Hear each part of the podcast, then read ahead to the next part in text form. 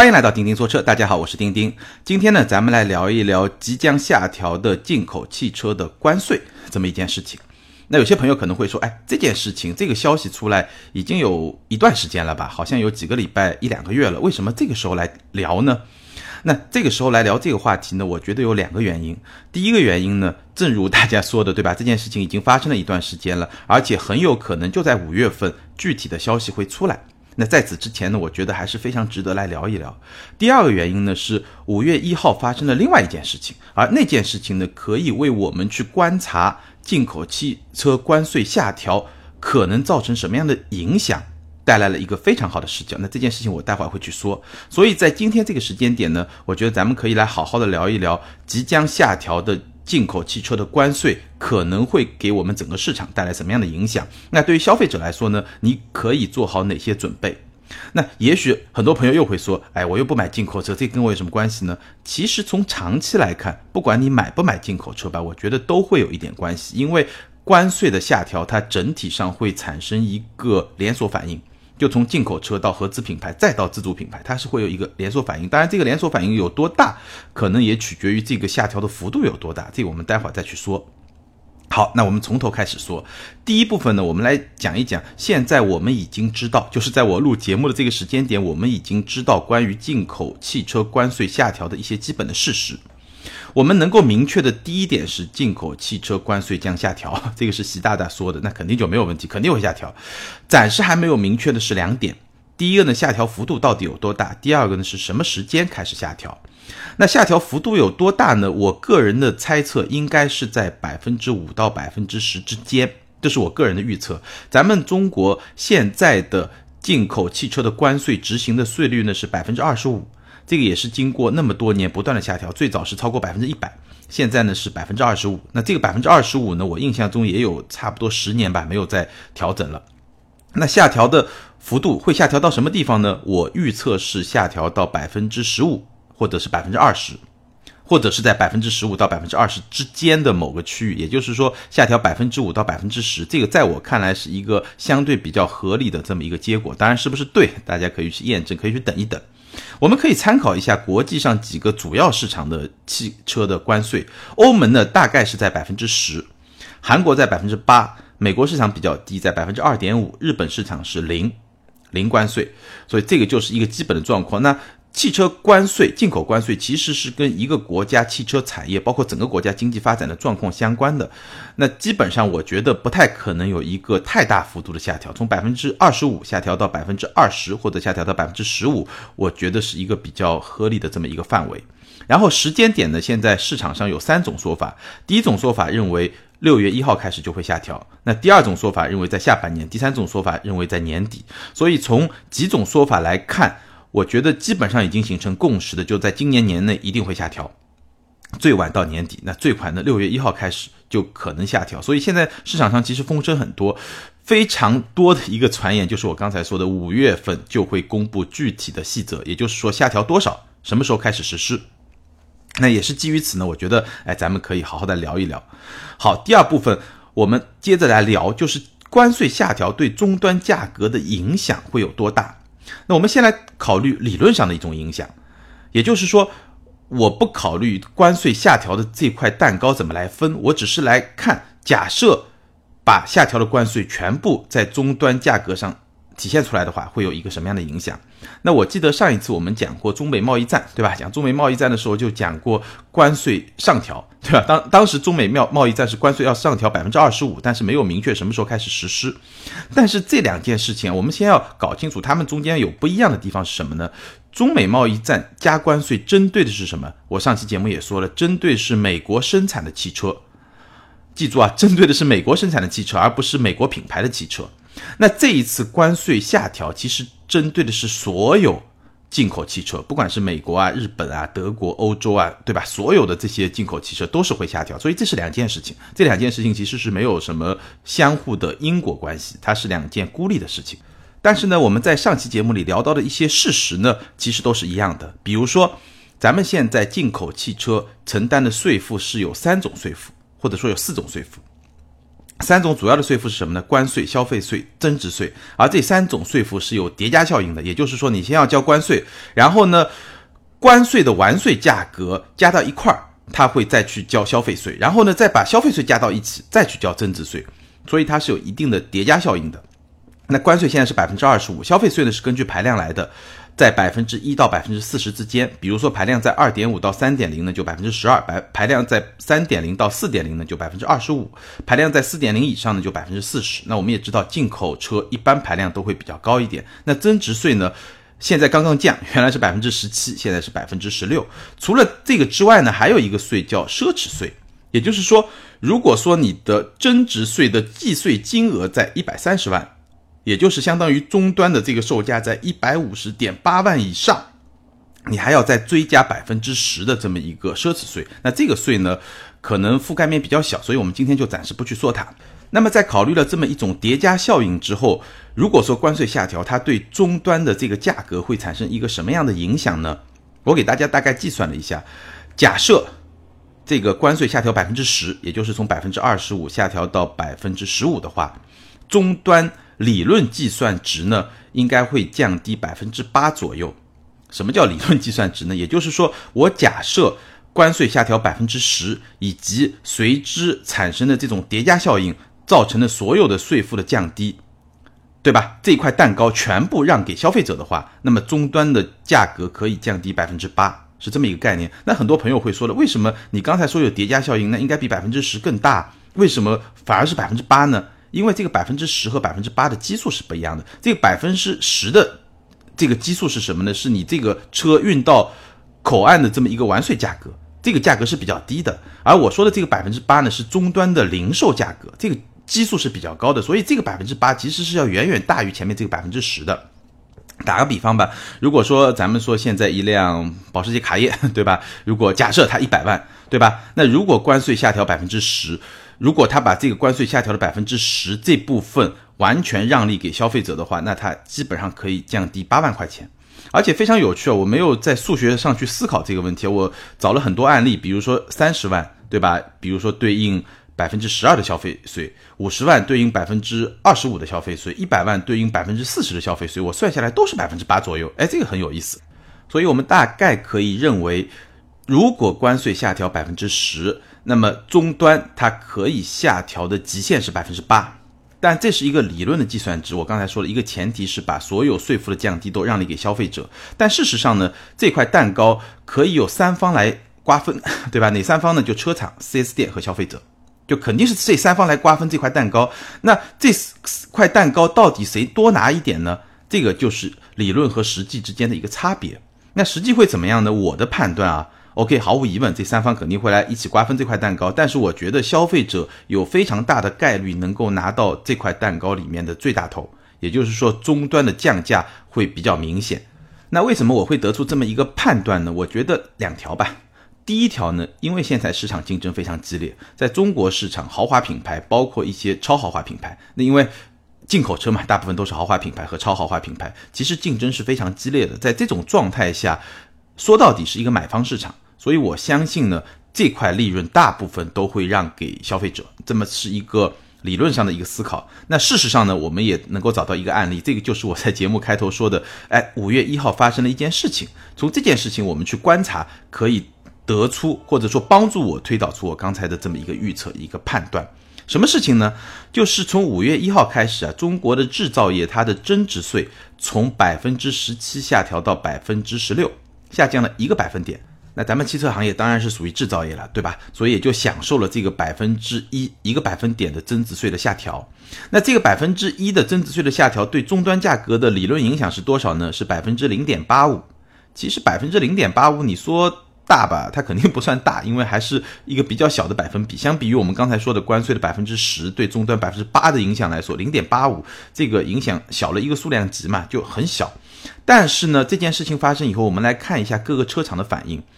我印象中反应最快的是奔驰和捷豹路虎，还有林肯这几个品牌啊，都是在五月一号当时就宣布，因为对吧，这个增值税下调，所以我旗下产品的官方指导价就下调。我记得奔驰是出了一个公告，公告里面大概说了两点。第一点呢，哦，因为国家这个税收下滑了，对吧？下调了，所以呢，我们的官方指导价会相应做出下调。那 smart 的车型好像是一千到两千，然后奔驰一些国产车型可能就在两千到四千，然后最高的像迈巴赫这种车型好像要下调到三万左右，差不多是这么一个概念。当然，它第二句话是什么呢？就终端的实际的零售价，根据中国的相关法律是由 4S 店来决定的，不是由品牌来决定的。好，这个就不是特别重要。奔驰下调了以后呢，宝马第二天就跟进了，而且宝马的幅度更大，不仅包括宝马迷你，还居然包括宝马的摩托车都一块下调了。那第一天呢，我说了，奔驰、林肯、捷豹、路虎，我们看到了。然后第二天呢，宝马、保时捷，呃，我不知道是不是还有别的品牌，我没有没有说全。但是呢，我们。看到这些品牌的反应，对吧？奔驰是一个领头的，而且本身市场销售又特别好，所以别的品牌有一些跟进。然后下调的幅度呢，最有意思是保时捷。保时捷的下调幅度怎么算的呢？保时捷的下调幅度就是它原价，就是厂家的原来的价格是一分钱都不动。然后呢，增值税原来加百分之十七，现在加百分之十六，所以你去看保时捷现在终端的这个官方指导价很有搞笑，它的最最后的那个数字啊，个位数都有的，有三块钱的，有七块钱的，有六块钱，特别有意思。但是呢，它表达的这个概念很清晰，就是我把所有的税负的降低的实惠全部让给消费者。然后你去看一下奔驰、宝马呢，我因为没有记住它原来是一个什么价格，所以没法去计算。但大体来看呢，我觉得下调的幅度应该也比较接近，就是说把百分之零点八五的。绝大部分应该都下调了，当然它的数字还是一个比较完整的，比如说对吧，都是像宝马最后都是八百，对，像奔驰至少最后两个都是零，不像保时捷那样有个位数，所以呢，呃，我们具体算不出来它下调了多少，但是大概看了一下，也是把这个百分之零点八五的绝大部分都让利给了一个消费者。所以这件事情你就可以看出来。当然，我相信奔驰也好，保时捷也好，宝马也好，就这些品牌在做这件事情的时候，除了价格的下调让利，对吧？或者说有竞争对手首先做出来了，那我必须要去跟进，对吧？除了有这方面考量以外，其实还有一个很重要的考量，就是在市场的这种营销的层面，就它能赚一个很好的口碑，尤其是第一个做的奔驰这。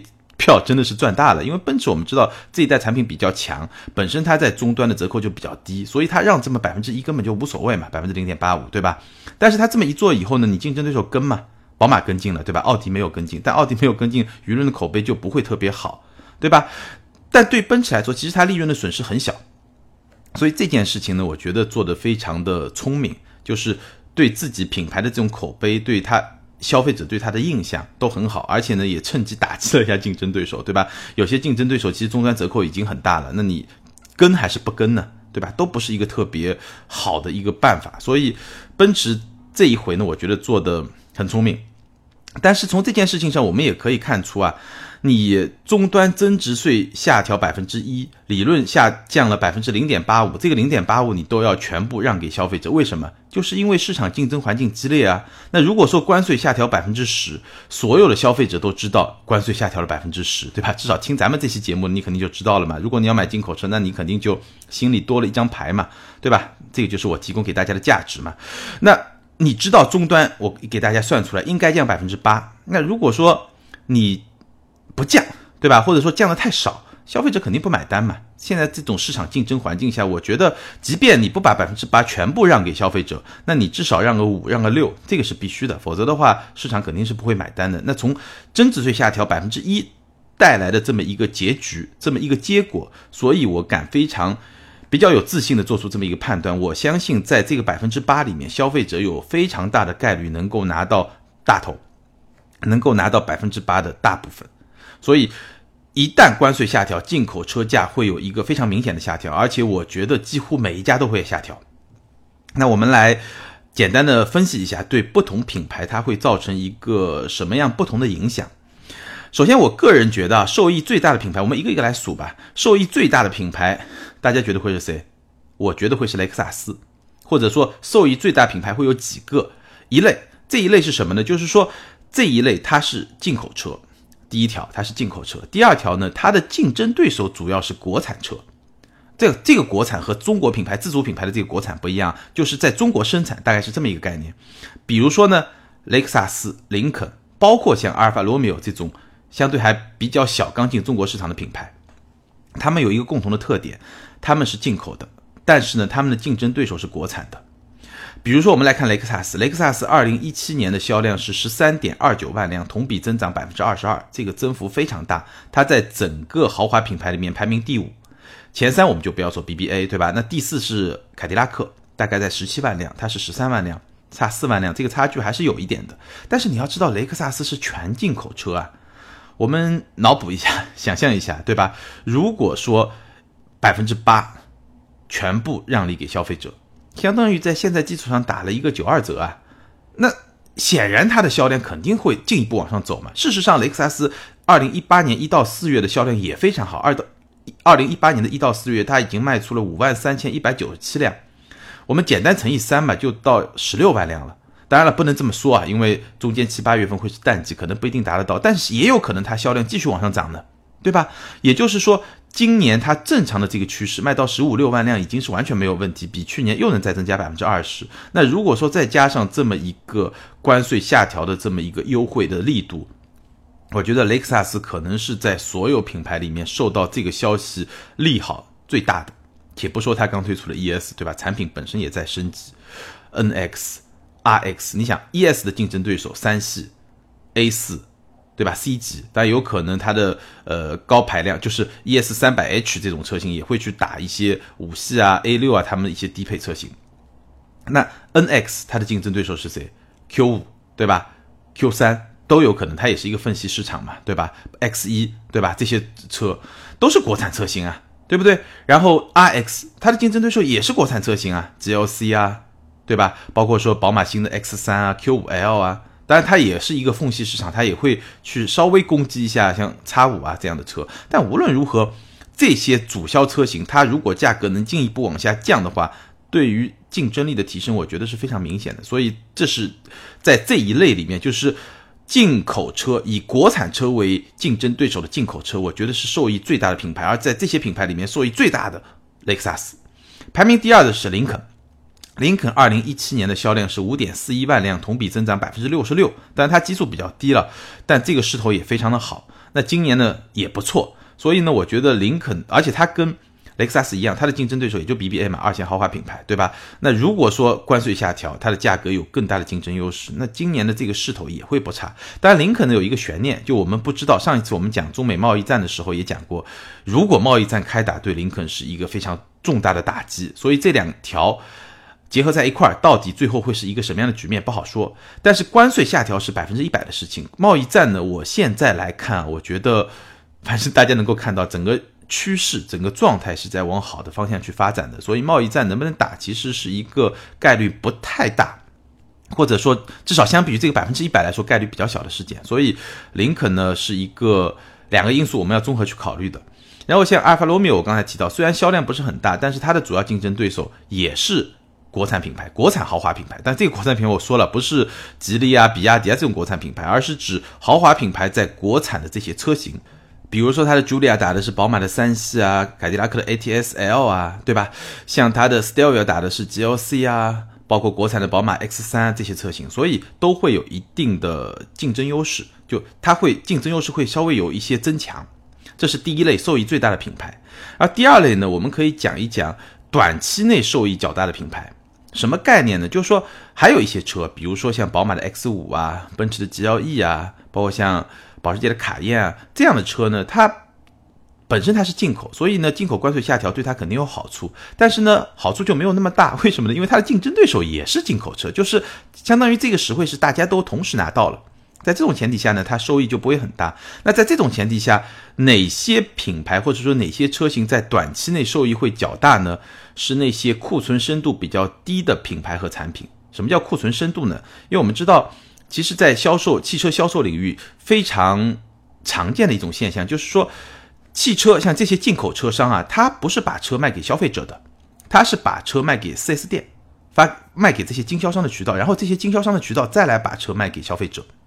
好，什么叫库存深度呢？就是说，这个经销商、这个 4S 店的渠道，他手头有多少车？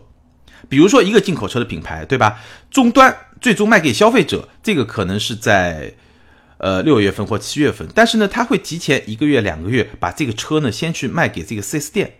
那这个关税是什么时候交呢？是他卖给 4S 店的时候，甚至在这个之前就要把关税交了。所以这个中间就有一个时间差。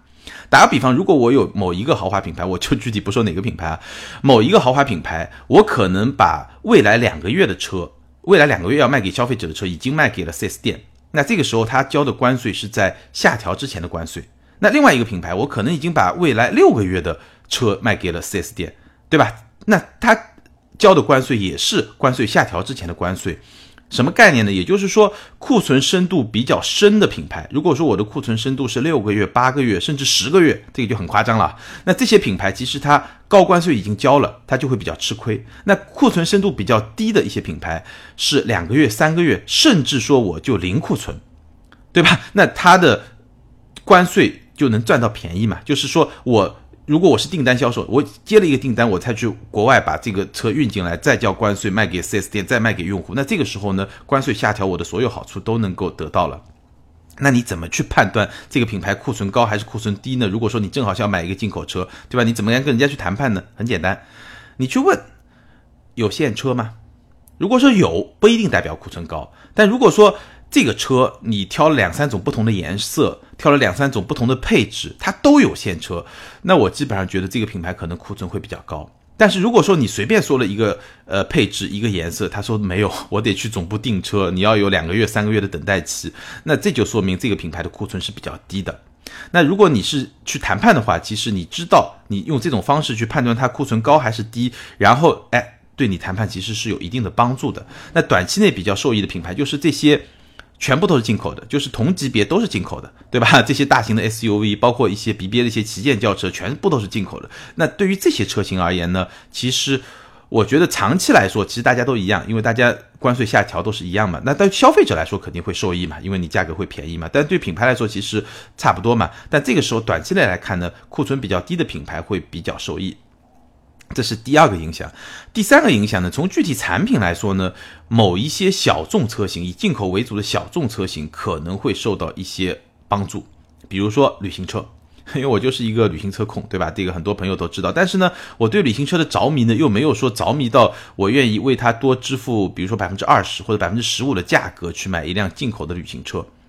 就比如说我当年买三系的时候，当年三系旅行车比三系轿车，就是一个是进口的，一个是国产的，大概要贵五六万块钱，也就是按比例来算的话，也就是在百分之十五到百分之二十之间嘛。那如果说它能够，对吧，下调百分之八，我假设百分之八全部都下调，也就是说它的差价可能就在两三万块钱，那我觉得我完全有可能去考虑一个旅行车，也就是说它的溢价不再是百分之二十。不再是百分之十五到二十这么一个价格区间，而在百分之十左右。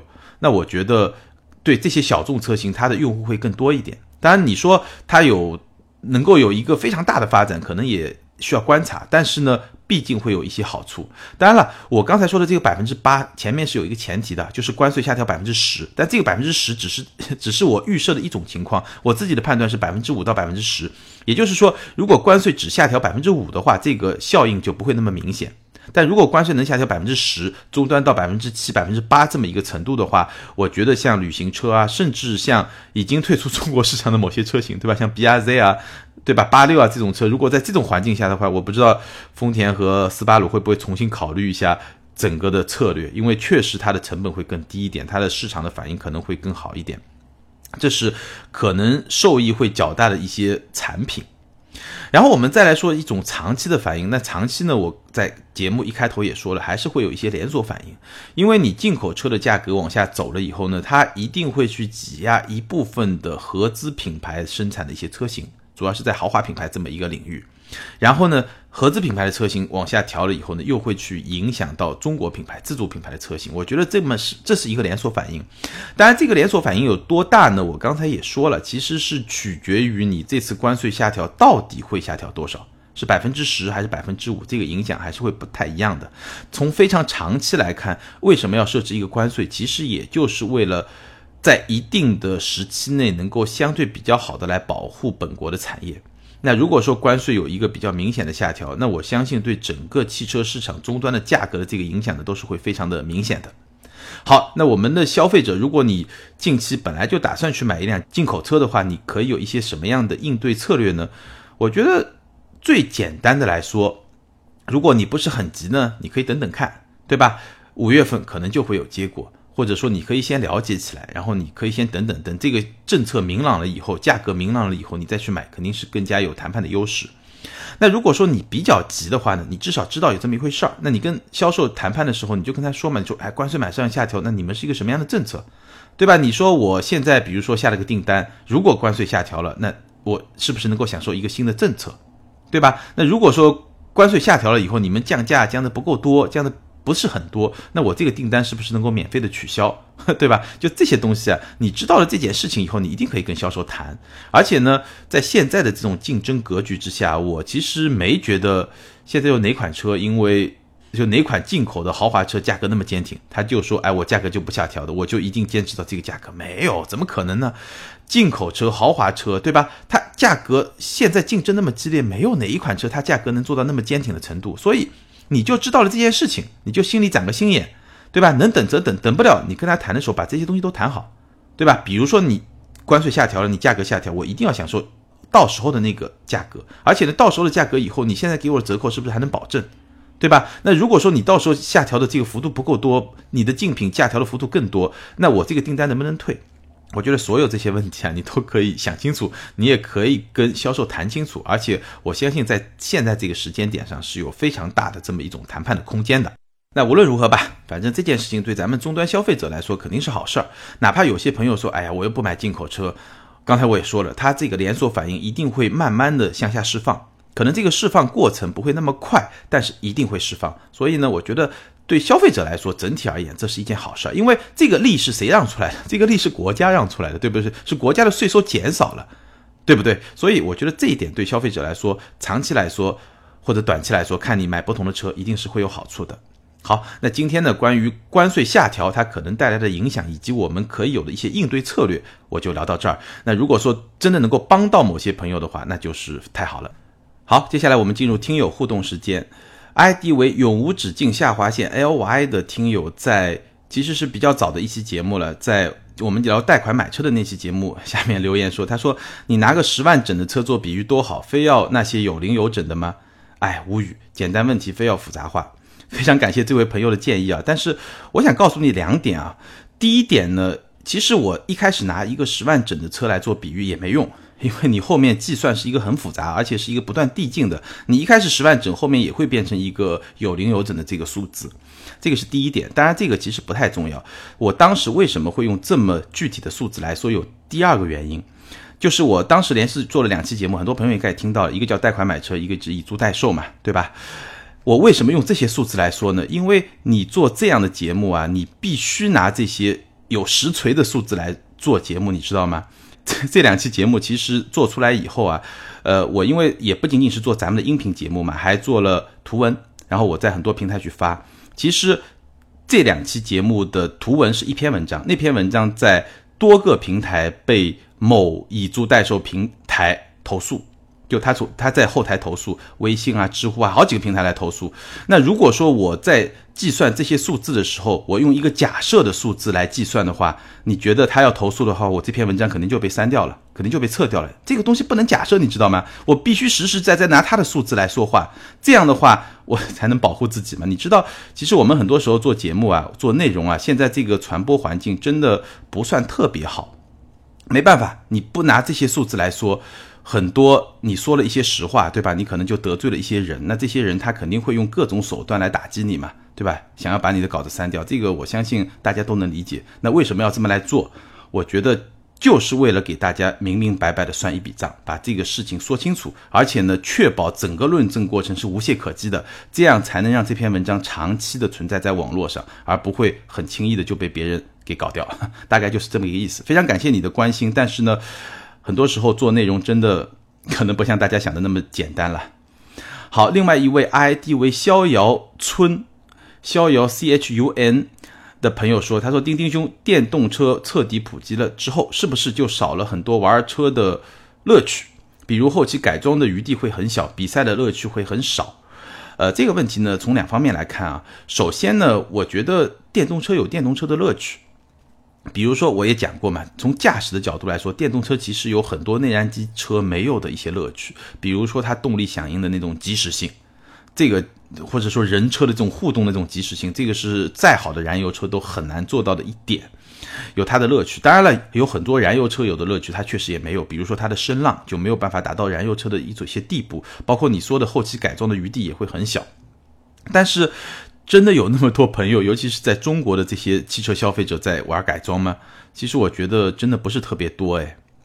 而且电动车一定不能改装吗？可能也不一定，对不对？比赛的乐趣会很少。其实现在有一些电动车的比赛。我不知道这个乐趣跟纯内燃机汽车的乐趣比起来会怎么样，我觉得也不好说。但这个是从事实的层面。那我们如果再想的更远一点呢？其实我的感觉啊，就是一代人会有一代人的乐趣。这个观点我好像分享过。可能在一百年前汽车刚起来的时候，应该会有很多人去感慨：“哎呀，骑马的乐趣没有了，对吧？马路上不能骑马了。”那现在呢，玩马的人只能去马场，当然也很少了。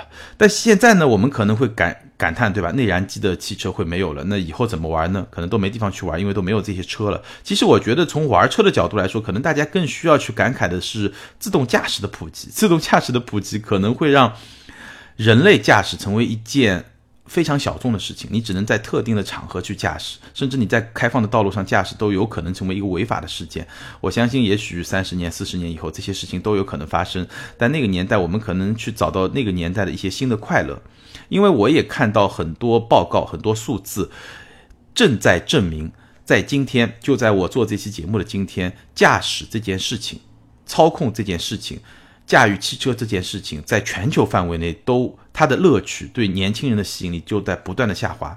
我不知道我有没有在节目里面说过，比如说在美国，从前美国十六岁还是十八岁，我记不清了，拿到一张驾照就到他合法驾驶的年龄，拿到一张驾照就是年轻人的成人礼，对吧？美国年轻人成人礼两个嘛，第一个高中毕业的 party，对吧？高中毕业那个派对，你一定要做点什么事情，对吧？不做你就没成人嘛，这个大家都懂的，我们就不说了。第二就是拿驾照。这两件事情是美国年轻人的一个成人礼，但现在呢，尤其是生活在大城市里面的美国年轻人，对拿驾照这件事情已经兴趣非常索索然无味了，对吧？所以其实时代在变了，很多东西都在变。现在我们对电子产品的这种依赖程度，尤其是中国人对手机的依赖程度，那未来呢，这种电子产品对我们的侵入，包括对汽车的侵入，都会越来越大。现在我们看到了很多，包括这次北京车展上我也聊过，很多车里面，我也说过我跟设计师的交流，对吧？未来人机交互会成为一辆汽车设计的一个原点、一个出发点、一个树干，对吧？有一个听友给我指出来，不能叫树干，应该叫树干。嗯，对，会成为这么一个树干，对不对？所以呢，我相信未来的人类啊，或者说未来的我们的下一代、再下一代，他能够享受的乐趣跟我们可能是不太一样。如果说到了。再再过几代，对吧？我们能够很轻松的一辆自动驾驶的，不是汽车吧，或者自动驾驶汽车，我就能很轻松从 A 点到 B 点，甚至一辆自动驾驶的飞船，我能实现一些星际的穿越。那那个时候，你会觉得驾驶一辆车的那种乐趣还值得一提吗？也许谈不上吧。我一直是这么理解，所以我的观点一直是这样，就是一个时代，咱们享受一个时代的乐趣。我记得我不知道有没有在节目里面说过，之前有朋友问我说：“你现在应该买一辆电动车还是汽油车？”我觉得，不同的角度可以得出不同的结论。当然，你说我现在买一辆电动车，对吧？就像几年前买辆特斯拉一样，你有那种敢为人先，对吧？超越同时代人的那种领先感。但是你现在如果去买一辆大排量自然吸气的车，对吧？开起来很爽，也挺有意思啊，因为。这可能是你最后有这么机会去任性玩一把那样的车，对吧？再过十年、二十年，可能就没有那样的车了，甚至法拉利都全部是混动了，这也不是没有可能啊，对吧？九幺幺也混动了，完全有可能啊。所以我觉得不用过分的去缅怀或者怎么样，咱们就生活在当下，把当下能够享受到的乐趣享受到了就可以了。如果你是一位非常热爱驾驶、非常热爱汽车的，那你就多听听咱们的节目，对吧？跟随着咱们，或者说也不叫跟随吧，就是钉钉会和大家一起，我们一起去见证这么一个汽车时代的一个非常宏伟的变化，对吧？一个进步吧。我觉得，我觉得一定是进步了。就原来的一些乐趣会被一些新的乐趣所取代，原来的一些消费方式会被新的消费方式所取代，原来一个汽车的角色会被新的角色去取代，这个都是非常有意思的过程。我们享受了这个过程，其实也就不忘了此生嘛，对不对？好，欢迎这两位听友逍遥存和永无止境下划线 L Y，把你的联系方式和地址后台私信给我，我会送你一件小礼品。关于今天咱们聊的话题，进口关税下调对进口车的影响，以及对整个汽车行业的影响，如果你有什么看法呢？欢迎在下方评论留言，包括对咱们两个听友互动，对吧？这两个问题你有什么看法？也欢迎在下方评论留言。那每期节目的最后呢，我会挑选两到三个评论或者说问题，在节目里跟大家互动。那所有被我选中的评论或问题呢，我都会送一件小礼品给你。你也可以关注我们的微信订阅号“钉钉说车”，每篇文章下面呢，我也会精选一个精彩的评论，送出小礼品。那我们的图文和视频内容呢，都会在微信号上发布。当然，你也可以通过微博钉钉说车钉钉来跟我互动。好，今天咱们就聊到这儿，下周接着聊，拜拜。